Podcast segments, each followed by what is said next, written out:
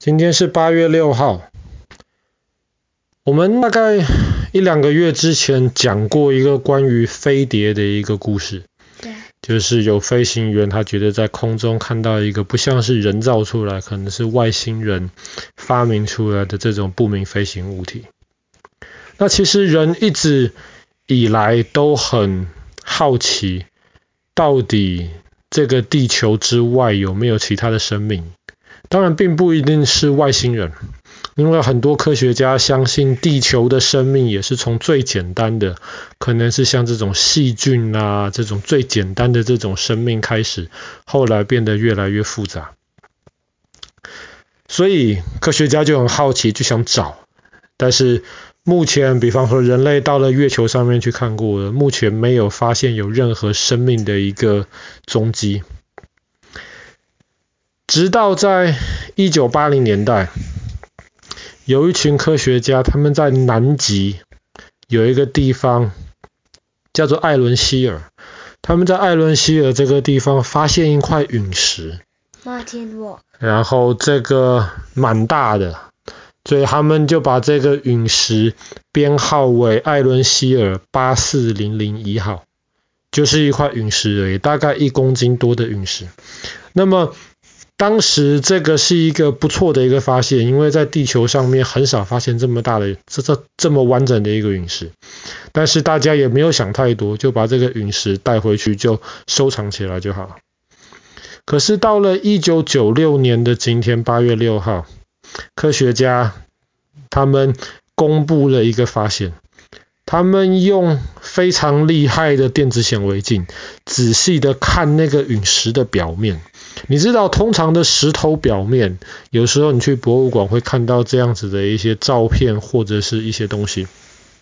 石头的表面通常都是很光滑的那种结晶，可是他们发现这个陨石的表面有一些像是那种，你可以想象是那种昆虫，对，昆虫的那个身体的那个化石一样，不太像是那种自然石头上面会形成的那个东西。那有人说这个可能也没什么啊，因为这个艾伦希尔八四零零一号这个石头，八四零零对，八四零零一号，他说这个石头，他们认为大概在一千七百万年之前，它是火星上面的一个陨石，然后一千七百万年之前，不知道为什么可能被其他的陨石撞到了，它就从火星上面离开了。大概一万多年前掉到地球上来，所以上面可能沾了地球上面一万多年前的什么东西的化石。那这么想其实也没有错，也合理。但是如果是这样子的话，这个化石通常就应该是在这个石头的外面，对不对？对。可是他们发现的这些很奇怪的这些东西，一半在外面，一半在里面，而且其实还不少。所以后来就在一九九六年的今天，科学家就怀疑。火星上面可能有生命，或是至少曾经有生命，即便这个生命是一个非常非常简单的一个存在。那大家就很兴奋了。再加上，其实从十八世纪开始，科学家用望远镜观察，就在想，哎，火星上面是不是有可能有水啊？火星的南极跟北极看起来像是有冰块一样，而且火星上面有很多像是那种大峡谷的这种痕迹。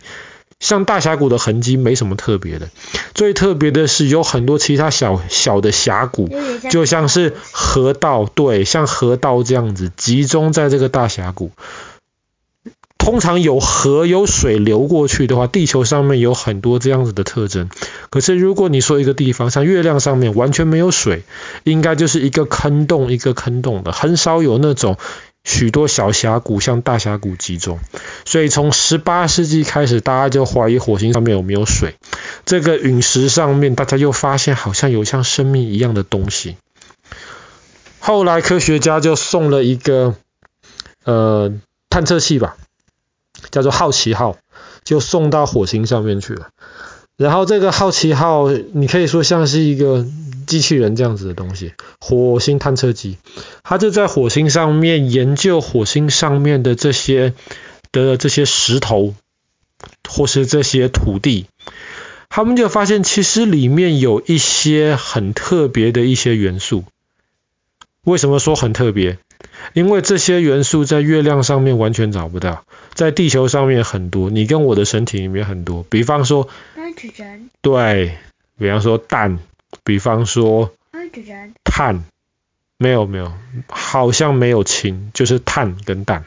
那么组成我们人身体绝大多数其实都是这两个元素，还有一些其他的，比方说像硫这一种所谓的有机的，就是有可能产生生命的这些元素。然后这个探这个火星探测机又发现火星表面的这些土全部是干的，可是如果挖到火星下面一点的土的话，好像有水的痕迹。哇，这样就很多人很兴奋的。火星上面可能真的曾经有生命，或是现在还是有生命，即便是最简单的生命。而且这个发现还有一个很重要的一个影响，就是我们知道现在地球污染越来越严重，全球暖化越来越严重。对，有没有人想过说，哪天如果地球不适合住了怎么办？要搬到其他地方去？很多科学家在想，我们之前讲过的那个 SpaceX 那个马斯克。也在想，最适合搬去的地方，目前看来是火星。而且，如果火星上面，如果火星的地壳下面真的有水的的话，那么就太好了，因为人生活是一定要水的。所以现在科学家就提出了一些很有趣的一些想法，看能不能慢慢的改造火星，让火星变得比较适合人居住。比方说，如果你今天要移民去火星，你需要什么呢？第一个需要水，水没有办法从地球带过去，所以火火星有是最好的。房子倒还好，因为火星上面有很多天然的山洞，人可以住到山洞里面去，这还这还不是大大问题。对，空气是一个很大的一个问题。火星上面有薄薄的大气层。很薄，但是火星有大气层，可是确实空气是一个问题。但是这个在一开始，空气你还是可以把它先凝结成冰，然后带过去，这个也还是做得到。最重要是什么？食物。在火星上面，你要怎么样有食物？因为火星上面的这些土。有一点点我们刚刚所谓的有机物，这些可以给人的身体需要的一点点的养分，但是这个是远远不够的。所以有些科学家就在想说，有没有办法把地球上面一些这种很奇怪的生物，它们可以生活在很冷或是很热，或者是压力很大的这些地方，把这些生物带到火星上面去。让他们在火星上面生存，然后这些生物跟我们人一样，他们会有一些排泄物，有一些像便便或是须须这样子的东西，这些里面是有养分的。如果他们能够在火星上面生活的话，那么慢慢从他们的便便，从他们的排泄物的这些养分，就可以慢慢的，可能要经过几百年或是几千年，就可以让火星的土变得有营养。这样子搞不好人就可以从那个土上面，可能可以想办法种一些东西出来，到时候人就可以真的移民到火星上面去了。很多科学家在这么想，但是大家都觉得，嗯，这个东西可能要花很长很长的一段时间来做。直到最近几年，我们刚提到那个马斯克。他就宣布了，SpaceX 他们那间公司从二零零四年开始就要进行殖民火星的计划。他们就要从地球上面找一些非常勇敢的一些人，然后第一批搬到火星上面去住。怎么住？不知道。不过至少他们是想说，看看有没有一些人有一个开始。其实火星跟地球还有很多其他地方非常类似，比方说我们知道火星的表面没有水。地球表面其实百分之七十都是水，可是地球上面百分之三十的陆地跟火星全部的陆地其实是差不多大的。比方说火星，地球转一圈是一天二十四小时，火星转一天，哎，其实跟地球的一天没有差太多。所以它转的速度快一点点，而它长长一点点，没错，转一点点就刚刚好没差。差不多，火星好呃好像也是二十几个小时，然后再加上地球其实不是直的，地球是有一点斜斜的，火星也是有一点斜斜的。然后地球离太阳比较近，当然火星离太阳比较远，所以火星上面比地球上面冷的很多。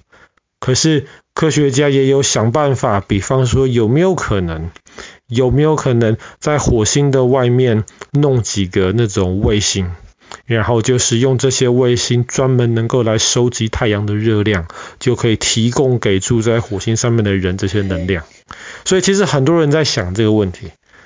那这一切的想法，这一切的想法，很大部分都是得益于在一九九六年的今天，发现了那个八四零零一号那个陨石上面可能有生命的痕迹。